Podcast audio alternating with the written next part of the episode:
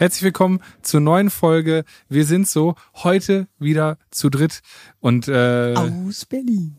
Aus Berlin, aus oh, Berlin. Kannst du noch mal anfangen? Ich habe mir gerade noch hier so ein bisschen Nase Ich schneide dich einfach raus. Ich schneide dich einfach raus. geil Oder was würde das über dich verraten, wenn, Wenn du jetzt am Anfang Moment- an der Nase noch rumspielst? Ja, das würde verraten, dass ich vielleicht einfach nur nicht aufgepasst ein hast. kleines Jucken an der Nase habe. nee, wir sind heute hier. Ähm, warum mache ich das jetzt? Siehst du, so, Weil so ich wie unsicher dir, bin wahrscheinlich. Genau, ne? und so wie dir geht es gerade vielen, Ja. dass wenn sie denken, oh Gott, ich rede jetzt mit einem Körpersprache-Experten, So ging es mir. nur noch Äh, gerade sitzen, ja. nicht mehr bewegen.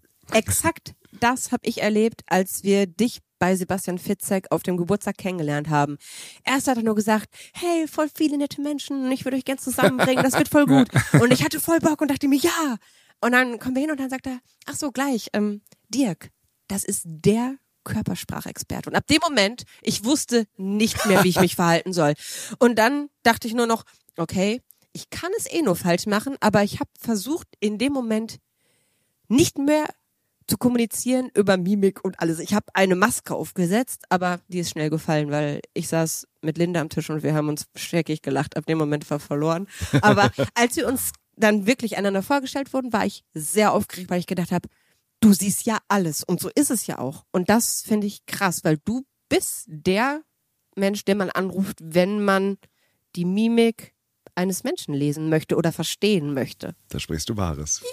Aber wie geil es ist, dass man das einfach über sich so sagen kann, dass du, du bist ja nicht nur jemand, der Dinge von anderen Menschen, ich sag mal einfach zitiert, nachplappert, sondern dass er eigene Dinge entwickelt. Und also, wir können jetzt natürlich einfach deinen Wikipedia-Eintrag vorlesen. Das wird viel aussagen, aber wäre vielleicht nicht ganz so geil, weil, also ich fände schön, wenn Dirk einfach mal erzählt, was, wie er gerne vorgestellt werden wollen würde, hätte, könnte. Wir sind so. Der neue Podcast von Jana Kremer? und mir, Bartome. Wir sind beste Freunde und gemeinsam mit der Siemens Betriebskrankenkasse möchten wir Ausrufezeichen setzen. Hinter die Einzigartigkeit jedes Einzelnen und hinter den Mut, sich den Herausforderungen des Lebens zu stellen. Und eine der größten Herausforderungen unserer Zeit ist richtig zu kommunizieren. Und deshalb haben wir heute den führenden Körpersprache-Experten des Landes hier bei uns im Podcast zu Gast, Dirk Eilert. Er entführt uns heute in die Welt der Körpersprache, was eine faltige Stirn oder die Blinzelrate unserer Augen über unseren aktuellen Gefühlszustand verraten und worum es ihm wirklich geht. Denn wir kommunizieren ununterbrochen, auch wenn wir nicht reden. Und oft missverstehen wir uns genau in diesen Momenten. Wie schön wäre es, wenn wir die Signale, die unser Gegenüber sendet, richtig deuten könnten und so Brücken anstatt Misstrauen aufbauen. Genau das möchte uns Dirk heute mitgeben beim ersten Teil unseres Gesprächs mit Körpersprache-Experte Dirk Eilert. Uh, das ist natürlich eine gute Frage. Ich antworte damit mal, ähm, wie ich auf das Thema Körpersprache überhaupt gekommen bin. Ja. Und ähm, also ich sag mal, ich habe ein Erlebnis, bei dem weiß ich, dass das ein Schlüssel war, und bei dem anderen vermute ich es. Mhm. Und das war nämlich ganz, ganz früh in meiner Kindheit, da war ich vier. Und daran erinnerst du dich? Und daran erinnere ich mich, weil es mir meine Mutter erzählt Ah, hat später. okay, ja. ja, und ich war vier und habe eine Situation erlebt, wie wir sie alle erlebt haben. Ich saß nämlich in der Badewanne und meine Mutter kam irgendwann rein und hat gesagt, hast du dich denn schon gewaschen? Nicht? Und äh, vielleicht erinnert sich der ein oder andere daran, hat was ähnliches erlebt und was antwortet man als Vierjähriger? Klar. Wenn man sich noch nicht gewaschen hat, ja, ich habe mich schon gewaschen und man hat überhaupt keinen Bock, sich zu waschen Nein, natürlich in dem nicht. Alter. Ja. Und dann hat meine Mutter mir später erzählt, dass sie dann rausgegangen ist, durchs Schlüsselloch geguckt hat und mich gesehen hat, wie ich in der Wanne saß und mir wie verrückt. Also ich muss nur eine Sache natürlich sagen, das macht das gar keinen Sinn. Meine Mutter hat dann zu mir gesagt, du brauchst gar nicht zu flunkern, weil ich sehe auf deiner Stirn, was die Wahrheit ist. Das steht nämlich auf deiner Stirn geschrieben. Und dann ist sie rausgegangen, hat die Schlüsselloch geguckt und ich saß in der Wanne und habe mir wie verrückt die Stirn gerubbelt die ganze Zeit. Ja, und ich weiß nicht, ob es das Erlebnis war. Also es scheint mich auf jeden Fall wahnsinnig beeindruckt zu haben. Die Wahrheit steht uns ins Gesicht geschrieben. Ja. Ich weiß dann, dass ich mit so 12, 13, 14 äh, Sherlock Holmes gelesen habe. Und da gab es dann eine Stelle im Buch, wo ähm, es auch hieß, dass jemand, der in Beobachtung, in Wahrnehmung trainiert ist, nicht zu täuschen ist, weil er jede kleine Zuckung im Gesicht sieht, dachte ich auch, wow.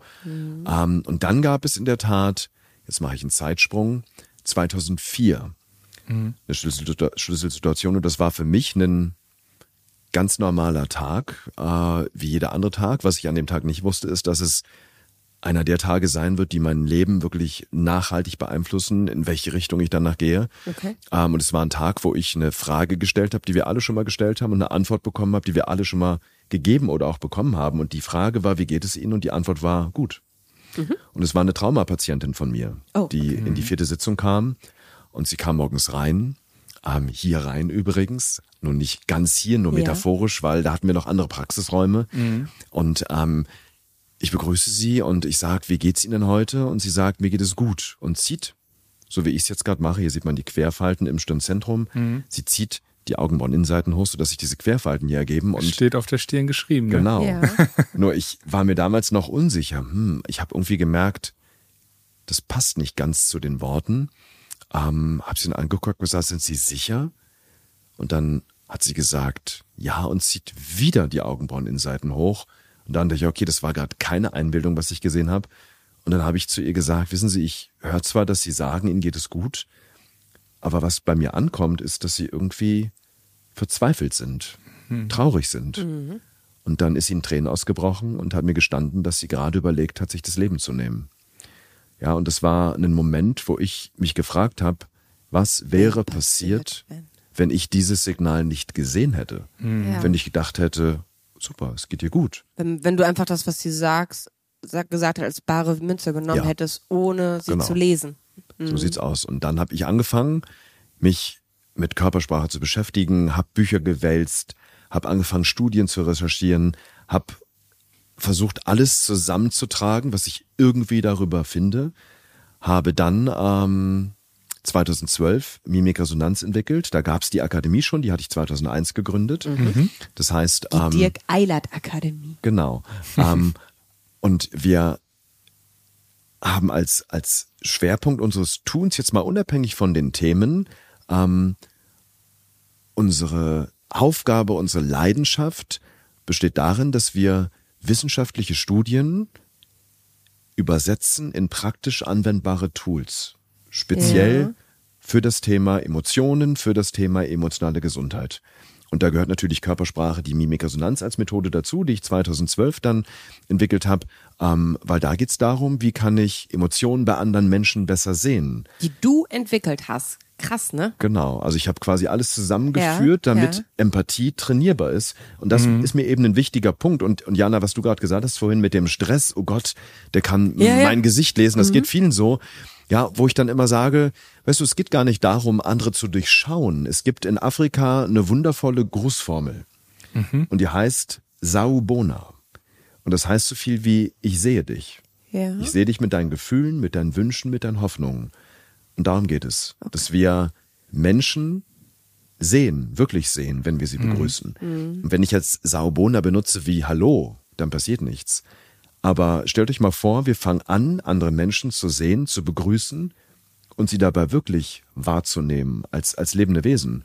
Und das ist für mich das, worum es bei Mimikresonanz geht. Das ist für mich das, worum es bei Körpersprache, worum es bei Mimik geht, anderen Menschen ein Stück wahrhaftiger zu begegnen.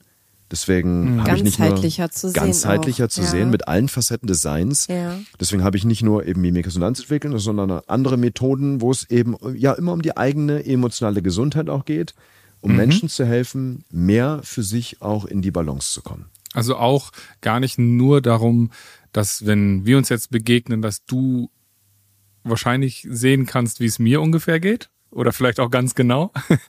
ähm, andersherum aber auch, weil ähm, das ist bei mir zum Beispiel so, ich halte mich selbst für einen sehr empathischen Menschen und grundsätzlich eigentlich auch emotionalen Menschen, wobei Jana mir attestieren würde, dass sie sagt, ich habe heute Morgen hat sich mein ähm, in meinem Rucksack der Reißverschluss verhangen, da habe ich geflucht wie sonst was und sie kam aus dem Bad und meinte so, so habe ich dich schon Ewigkeit nicht mehr fluchen. hören. Also, Ja. also wo sie sagte so so ein Gefühlsausbruch, ne? Ja, also auch selbst sonst wirklich was, also du- bist sowohl was Freude, du freust dich im Stillen und du bist auch, außer beim Autofahren, ähm, wirklich nicht jemand, der so aus der Haut fährt. Ich, ich finde, früher Ja. war das mehr, aber du hast trainiert, dass es nicht mehr passiert. Und heute, und da dachte ich, es muss irgendwas krasses passiert sein, aber es war nur ein Reißverschluss, der sich verklemmt hat. Und da war ich voll irritiert. Aber ich habe zweimal nachgefragt, weil du mir das erst nicht sagen wolltest. Nee, ich hab, weil ich was anderes gemacht habe. Aber nee, aber so, es ist ja auch dafür da, dann sich selbst besser einzusortieren, Ja, unbedingt. oder? Weil das, das finde ich total spannend. Also es Quasi. geht auch gar nicht anders. Weil das Spannende ist, wenn wir, und das finde ich wahnsinnig spannend übrigens als Erkenntnis, wir entwickeln ja im Laufe unseres Lebens, wenn wir geboren werden, erstmal sowas wie ein Ich-Gefühl. Studien der Gehirnforschung haben gezeigt, dass wir, wenn wir zur Welt kommen, noch kein Ich-Konzept, kein Ich-Gefühl haben. Das heißt, wir sind in den ersten 24 Monaten Resonanzwesen.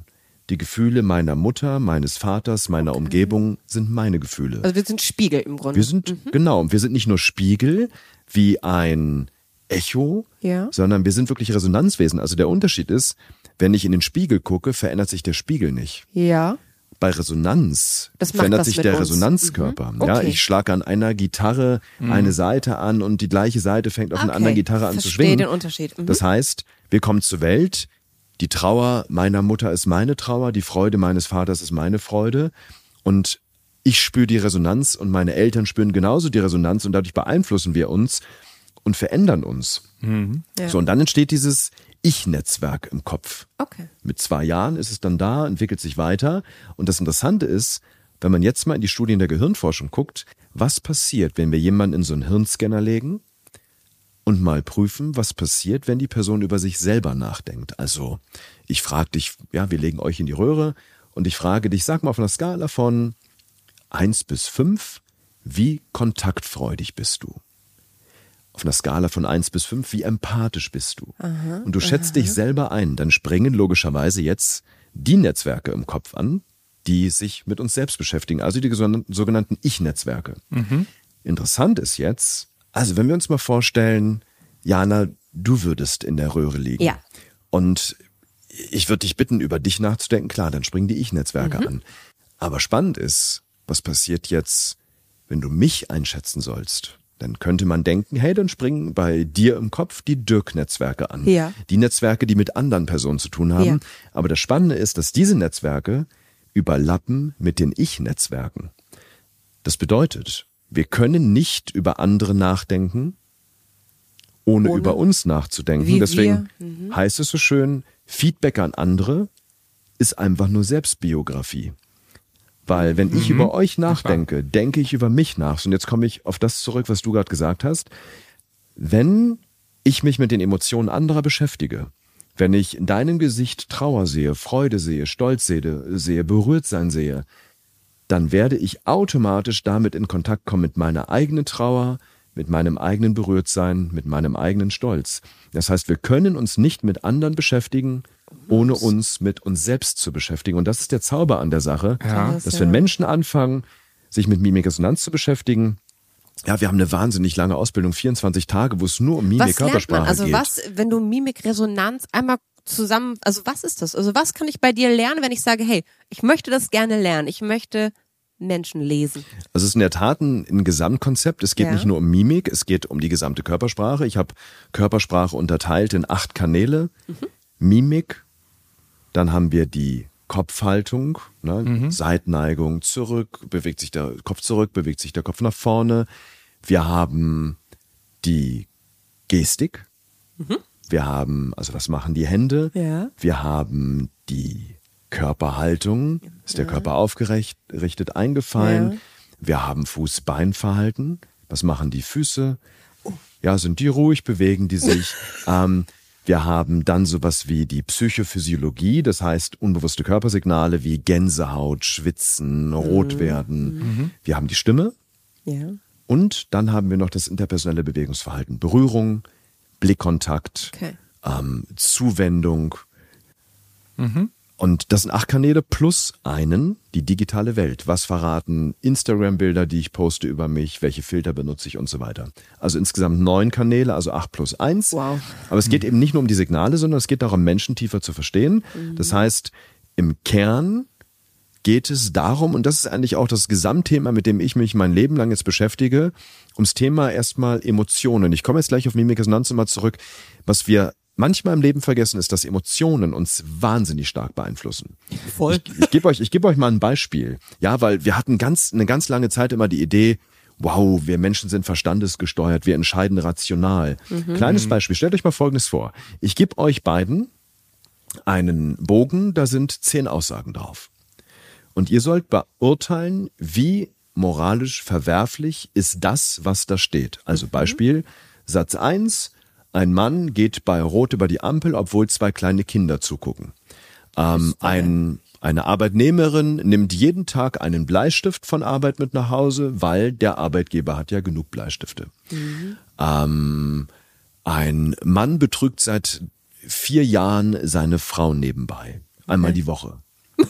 So, und ihr sollt sagen 0 bis 10, wie moralisch verwerflich ist das? Jetzt kommt aber der Knackpunkt. Ihr beide seid in unterschiedlichen Räumen. Ja, einer sitzt in einem Raum, wo wir einen Pupsspray versprüht haben. Und in einem anderen Raum ist es gut gelüftet, riecht ganz normal. Und das machen wir nicht nur mit euch, sondern wir haben 20, 30, 40 Leute in dem einen, 40 in dem anderen. Und das Interessante ist, da fragt man sich Pupsspray, aber warum Pupsspray? Weil was passiert, kann sich jeder mal vorstellen. Stell dich vor, ihr riecht Pupsspray, das riecht Unangenehme eklig. Situation. Genau. Ja, ja. Erst wird Ekel erzeugt. So, und jetzt wird's faszinierend. Und den Ekel? In dem Raum, wo das Pupsspray versprüht wurde, waren die Menschen strenger in ihren Urteilen, konservativer. Das heißt, wenn wir Ekel spüren, entscheiden wir, urteilen wir konservativer und strenger, obwohl, und das fand ich so krass in dieser Studie, der Ekel nichts mit den Aussagen zu tun Nee. hatte. Also es ging ja nicht Es um der einen Duft. Mann, der stinkt, der irgendwas Ja, ja, tut, sondern ja. du sitzt in einem Raum, spürst Ekel, also die Emotionen, die ihr jetzt gerade spürt, beeinflussen eure Entscheidung, obwohl die Emotionen vielleicht gar nichts mit dem zu tun haben, was wir hier gerade tun. Mhm. So, das heißt, wenn ich Menschen verstehen möchte, und darum geht's mir im Kern, weil ich glaube, dass Menschen zu verstehen die Währung des 21. Jahrhunderts ist. Absolut. Ja, wir leben im Zeitalter der Digitalisierung.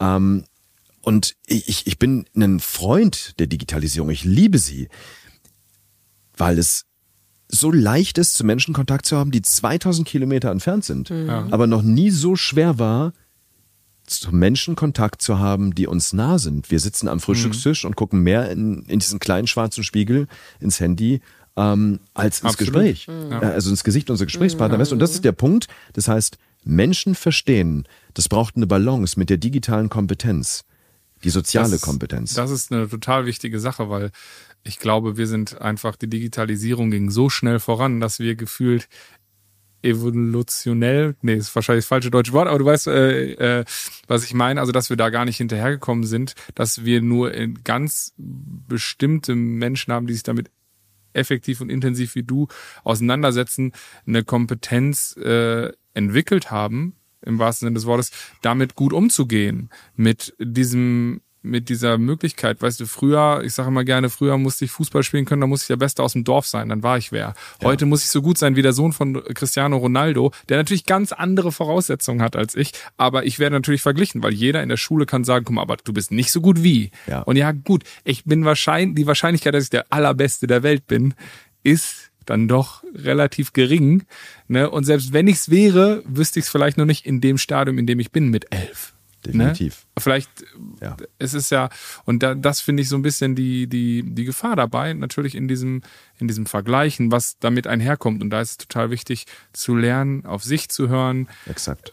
was sind Aussagen der anderen, was nehme ich wirklich ernst, wer meint es denn gut mit mir Ja. oder wer möchte mir schaden und das kann ich ja äh, äh, hoffentlich dann auch in eben in diesen Signalen lesen, die der andere vielleicht nicht ganz so gut kontrollieren kann, sieht's aus. Äh, äh, wie er sich das gerne wünscht. Ne? Weißt du, das ist genau der Punkt. Damit sind wir nämlich genau bei der entscheidenden Stelle der Balance. Digitale Medien sind toll, wenn ich sie richtig benutze. Aber es braucht die Balance mit dem Menschsein. Und ähm, zu deiner Ausgangsfrage, Jana, was lernt man bei Mimikresonanz? Man lernt, Menschen zu verstehen. Und deswegen habe ich das gerade mit der Studie erzählt, mit dem Pupsspray. Menschen verstehen heißt Emotionen zu verstehen. Und wenn ich jetzt das als Kerngebiet nehme, worum es bei uns in der Akademie geht, aber auch bei Mimikresonanz, dann jetzt speziell im Bereich der Mimikresonanz habe ich drei Schlüsselfähigkeiten, die ich brauche, um Menschen zu verstehen, die sich alle im Kern mit Emotionen beschäftigen. Die erste Fähigkeit ist die Fähigkeit der Empathie. Ja. Zu sehen, was ist jetzt gerade in dem Moment bei meinem anderen, bei meinem Gegenüber, beim, beim Ja. anderen Menschen los, beim anderen los. Empathie in Bezug auf Emotionen, in Bezug auf kognitive Prozesse, also sowas wie unausgesprochene Einwände zum Beispiel, also Gedanken meine ich mit kognitiven Prozessen, dann auch eine Interaktionsqualität, bin ich dem anderen sympathisch, ähm, ich habe einen Flirtquotienten entwickelt, mit dem man ich sag mal, zu 90 Prozent erkennen kann, hat der andere Interesse an mir. Das haben wir in einem Speeddating mal mit einem Fernsehsender nachgewiesen. Ähm, das ist auch Interaktionsqualität. Das ist alles Empathie, den jetzigen Moment zu lesen. Die zweite Schlüsselkompetenz, die sich daraus ableitet, ist die Menschenkenntnis. Da geht's jetzt nicht darum, die Empathie zu trainieren, sondern was wir da machen, das ist ein, ich, wir nennen das einen Mimik-Resonanz-Profiling-Kurs. Da geht's darum, die Persönlichkeit des anderen einzuschätzen. Also was verrät mir die Körpersprache nicht über Stress, Emotionen, Gedanken, sondern was verrät mir die Körpersprache über die Persönlichkeit?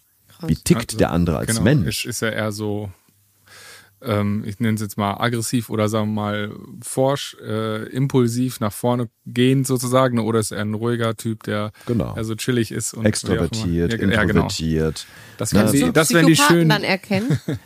Äh, Psychopathie wäre jetzt nochmal ein Spezialfall davon, Ja. ähm, wo, wo es um eine Mischung aus Persönlichkeit, aus den Mustern in der Körpersprache geht, aber natürlich auch um die emotionalen Muster. Wie reagiert jemand an welcher Stelle? Mhm. Ja, ja, okay, ja. Ja, und dann haben wir jetzt dritten Bereich, Mhm. die Wirkung.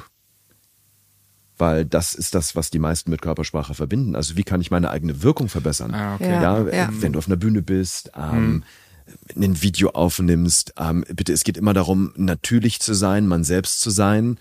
Aber wir haben manchmal auch, wenn wir uns bewerben zum Beispiel, Ja, wir wollen natürlich einen Eindruck hinterlassen. Und dann geht es nicht darum, zu manipulieren, sondern um die Frage, wie kann ich mich von meiner besten Seite zeigen? Ja. Ich sein. Sich nicht Aber auch die Seite zeigen. Aber, Genau. Ja, genau, okay. Das sind so die drei Bereiche. Empathie, Menschenkenntnis, Wirkung. Genau, dass äh, vielleicht ja auch die, ähm, die, die Gefühle sozusagen mich da gerade nicht in meiner, in meinem Wesen oder in meiner Entwicklung stören. Nur weil ich gerade mit der Situation vielleicht in diesem Moment überfordert bin, heißt ja Genau. nicht, dass ich für den Job, für den ich mich bewerbe, nicht qualifiziert bin, sondern Exakt. vielleicht kann ich nur gerade nicht gut in einem kleinen Raum vor drei Leuten sprechen, aber super toll vor 500 und die inspirieren. Ja. Wäre Speaker mein Job, aber wenn mich einer vor diesen drei Leuten bewerben, also beurteilen müsste, dann, und das haben wir auch ein Riesenproblem in der Schule, dass wir oft nach Dingen bewertet werden oder auf dem Weg dahin, uns selbst zu finden, Definitiv.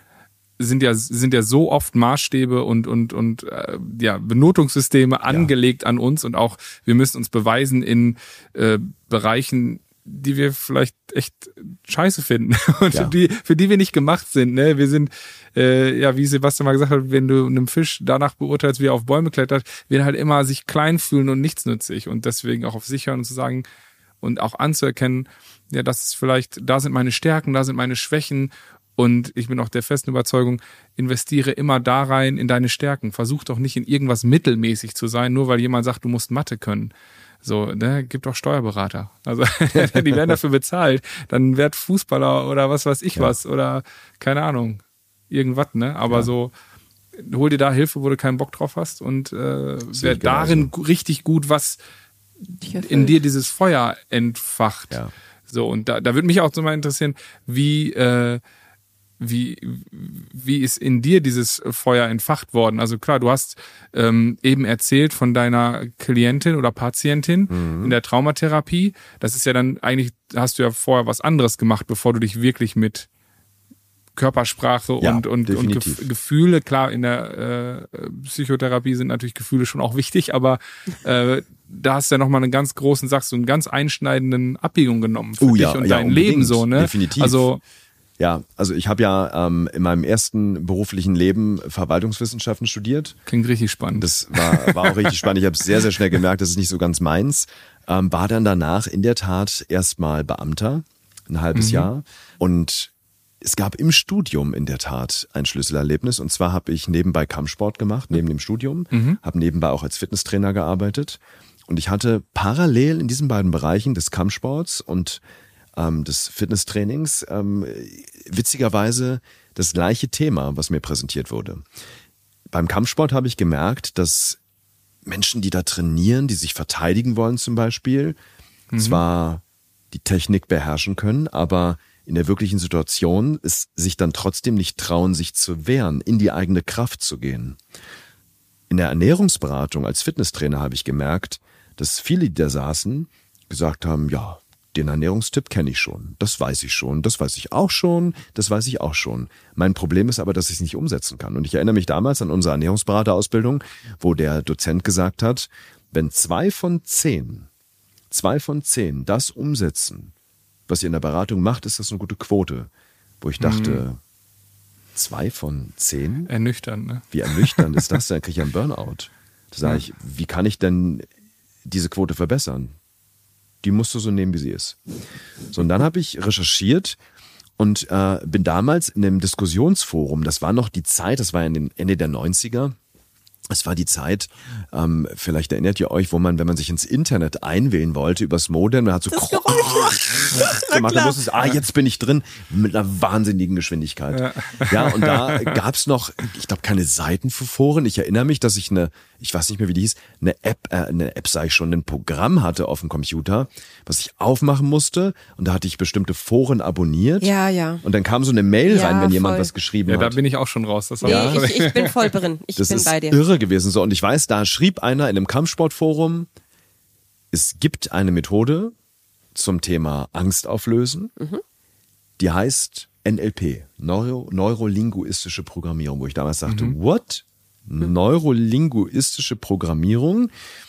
Aber ich dachte, Mensch, das scheint eine Idee zu sein, weil meine Erfahrung war im Kampfsport und im, in der Fitnessberatung, ähm, dass wir Wissensriesen, aber Umsetzungszwerge sind. Wo ich Ja. mich gefragt habe, wie können wir, ja, Wissensriesen bleiben, aber auch Umsetzungsgiganten werden. Und dann dachte ich, Mensch, vielleicht ist NLP da der richtige Weg. Dann bin ich in eine Buchhandlung gefahren, Kiepert am Kudamm in Berlin. ähm, mit dem Bus hingefahren. Ähm, weiß noch heute, wie ich in diesen Laden reingegangen bin, auf den Zettel geguckt habe, neurolinguistische Programmierung, mir eine Verkäuferin gesucht habe, gesagt, Entschuldigung, ich suche ein Buch über neurolinguistische Programmierung, weil ich dachte, die guckt mich gleich an, wie Ja, ja. als wenn ich vom ich Mars rechne wäre. jetzt auch mit einem Bitte Ja. was? Aber sie hat mich angeguckt und gesagt, ja, kommen Sie mal mit. Ich dachte, okay, scheint eine Sache zu sein, nach der die Scheint Leute ein Ding öfter zu fragen. sein, ne? Ja, dann habe ich ein Buch in die Hand bekommen von ihr, habe noch im Bus angefangen zu lesen und dachte, das ist es, was ich machen will. So, und dann habe ich im Studium nebenbei die NLP-Ausbildung angefangen, habe das gemacht, habe angefangen mit Klienten zu arbeiten, habe dann die Entscheidung getroffen, ich mache mich selbstständig. Ähm, und ihr könnt euch vorstellen, wie meine Umwelt darauf reagiert hat. Junge, bist Klar. du wahnsinnig? Du hast ein, du bist Beamter, dein Job ist sicher, du bist durch für dein Leben. Und du willst jetzt kündigen? Kannst du nicht halbtags gehen oder irgendwas? Allein schon in der Formulierung. Du bist durch mit dem Leben. Wie alt warst du? Also ich weiß nicht, ob die genauso war, aber ne, 24? das ist genau die Idee. Ne? Ja, du musst dich um nichts mehr kümmern, es ist da. Genau, und ich habe gemerkt, es ist einfach nicht mein Ding. Ähm, und dann hatte ich das große, große Glück, ähm, dafür bin ich heute noch dankbar, dass ich in meiner NLP-Ausbildung ähm, eine Frau hatte, Susanne Kleinhens, die hat eine Trainingsakademie geleitet für eine große Versicherung. Und die hatte eigentlich nur bei diesem Kurs mitgemacht. Die hat assistiert, den Kurs wiederholt, um ähm, Nachwuchskräfte zu rekrutieren für ihre Akademie. Also die hat einen guten Trainer gesucht, einen jungen Trainer, den sie aufbauen kann. Und hat sie mich angesprochen und äh, so kam es dann, dass ich gesagt habe, okay, freiberuflich. Ich mache mich zum 1. März selbstständig, 2001 und fange an, für diese Akademie auch Trainings zu geben, mache nebenbei noch Fitnesstrainings. Und dann, was ich noch heute, im Oktober, hatte ich ähm, auf einmal Selbstzweifel. Ich dachte, ey, das kannst du nicht machen. Draußen hat es auch geregnet und ich, boah, ich, Hat nach Pups gerochen. ja, hat nach Pups gerochen und ich dachte, oh, das, ey, bist du wahnsinnig? Du hast noch nie in deinem Leben ein Seminar gegeben, willst einen Beamtenjob hinschmeißen und am äh, 12., 13. März sollte mein erstes Seminar sein. Ich dachte, und dann geht es in die Hose.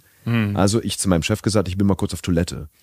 Habe dann mein Handy genommen, damals, ähm, da war noch D-Mark, glaube ich, ja. Ich glaube, drei D-Mark 99 Cent oder irgendwas, was man damals für eine Minute Handy Ja, bezahlt hat. ja, Irre. ja. Ein halbes Vermögen. Ne, halbes Vermögen, bin ins Parkhaus, nicht auf die Toilette gegangen Mhm. und habe Frau Kleinens angerufen, um mir abzusagen, kurz. Mhm. Und aus diesem kurz wurden 30 Minuten. Okay. Und es war eher ein Monolog von ihr in meine Richtung gerichtet. Sie hat auf mich eingeredet, dass das Leben zu kurz ist, seiner Berufung nicht zu folgen. Und nach der halben Stunde brannte mein Feuer wieder. Ich bin hochgegangen, habe dann entsprechend den Antrag auf Entlassung abgegeben. Gut investiertes Geld. Ähm, und das, äh, ist, und ich weiß, ich nenne das einen Parkhaus-Moment. Mhm. Parkhaus-Momente sind die Momente, wo wir quasi innerlich kurz parken, wo wir Dinge in Frage stellen, wo wir aus Heldenreisesicht gesprochen ähm, dem Schwellenhüter, der Mhm. dieses Land des Abenteuers, was wir betreten wollen, ähm, bewacht Stopp. und sagt, stopp, du kommst hier nicht durch. Und es ist natürlich immer das eigene Innen. Und wo dann ein Mensch auftaucht, der uns die Melodie unseres Herzens vorspielt, in dem Moment, wo wir sie eben vergessen haben. Und das ist für mich auch, was ein Freund ausmacht. Mhm. Und das war genau so ein Moment.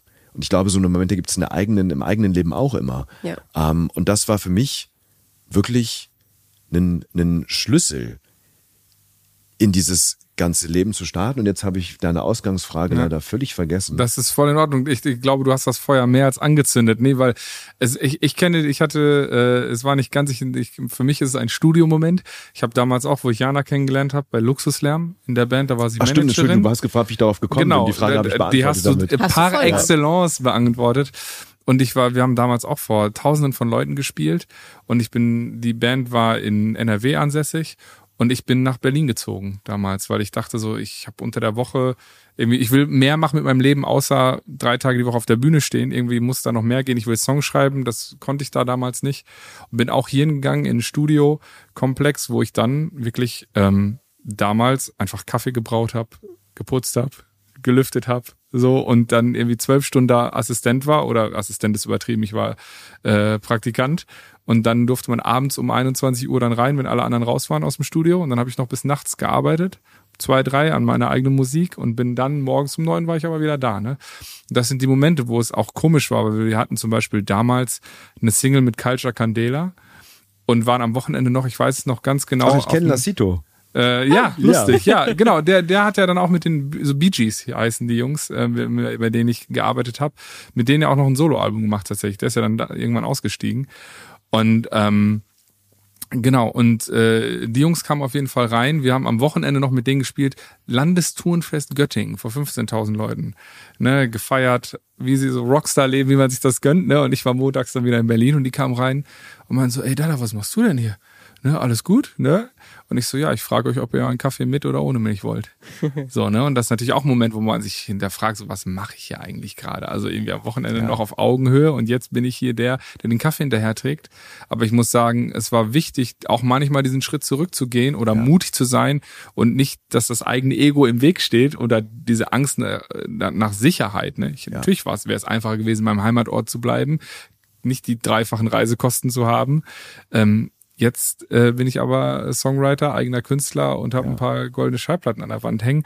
Und ich glaube, es braucht immer diesen, diesen Kurzmoment, diesen Parkhausmoment, wie du es sagst, um und dann, um zu merken, will ich das wirklich? Richtig. Bin ich mutig genug? Und wenn ich dann natürlich die Skills auch noch habe, wirklich auf mich zu hören und dass meine Angst mich eben nicht überkommt und ich zurückgehe, weil ich habe diesen Schritt damals geplant eigentlich mit einem guten Freund, Schlagzeuger, ähm, und der ist zurückgegangen. Weißt du, und das ist genau der Punkt, dass wir alle mehr den Mut haben, unsere Berufung zu leben, weil ich glaube, jeder Mensch kommt auf die Welt mit einer bestimmten Berufung,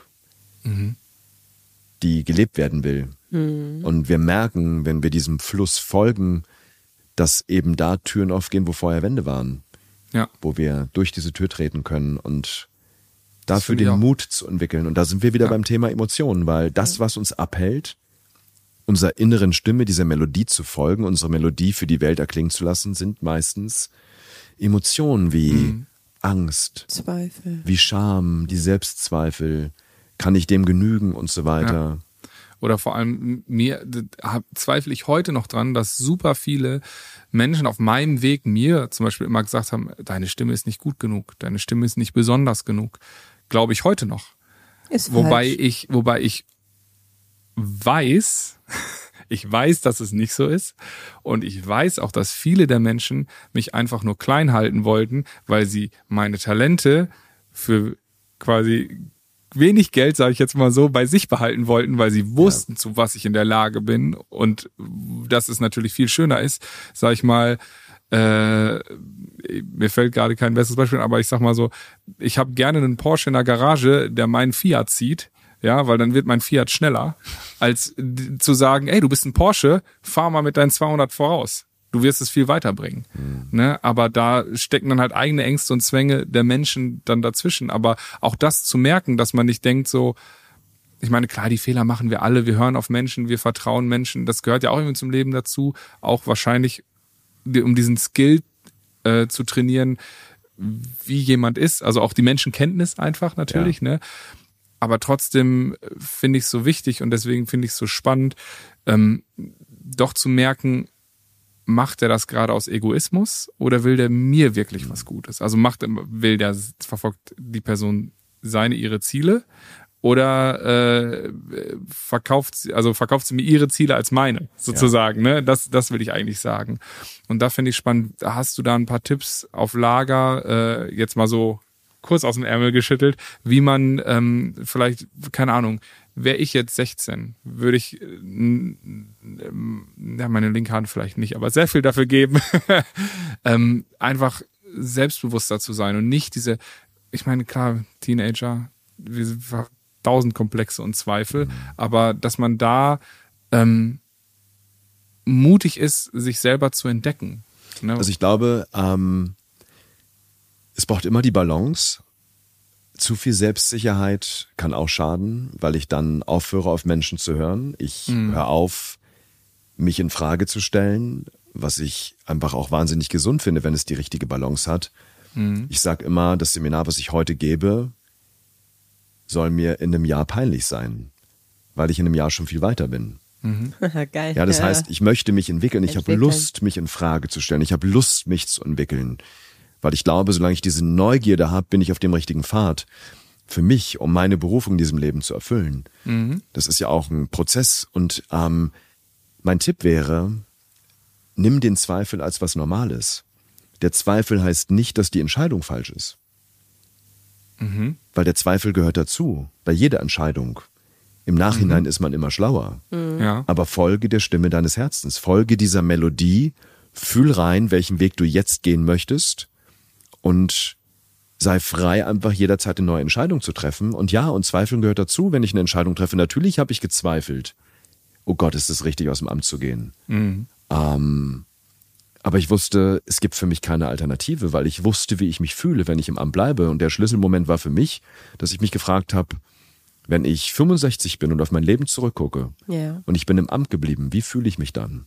Ja. Und da habe ich gesagt, es ist für mich nicht der richtige Weg. Es mag für viele andere der richtige Weg sein, aber für mich war es nicht der richtige Weg, weil ich gemerkt habe, mein Kopf hat andere Dinge gemacht, während ich am Computer saß im Büro. Ah, okay. Ja, und da habe ich gemerkt, ist, und dann habe ich irgendwann für mich gesagt, das Leben ist zu kurz, um irgendeine Idee anderer zu leben oder um den Weg zu gehen, der nicht meiner ist. Ich will machen, worauf ich Bock habe. Ich möchte morgens aufstehen und ich arbeite 24-7, aber es ist für mich keine Arbeit. Ja, mhm. das ist genau Wir sagen ganz oft welche, ja, ja, arbeite doch mal weniger, wo ich sage, ich arbeite Warum? nicht. Ich arbeite, ja, äh, ich, ich liebe meinen Job. Ja. Ich habe dann nochmal angefangen zu studieren nebenbei, habe Wirtschaftspsychologie studiert.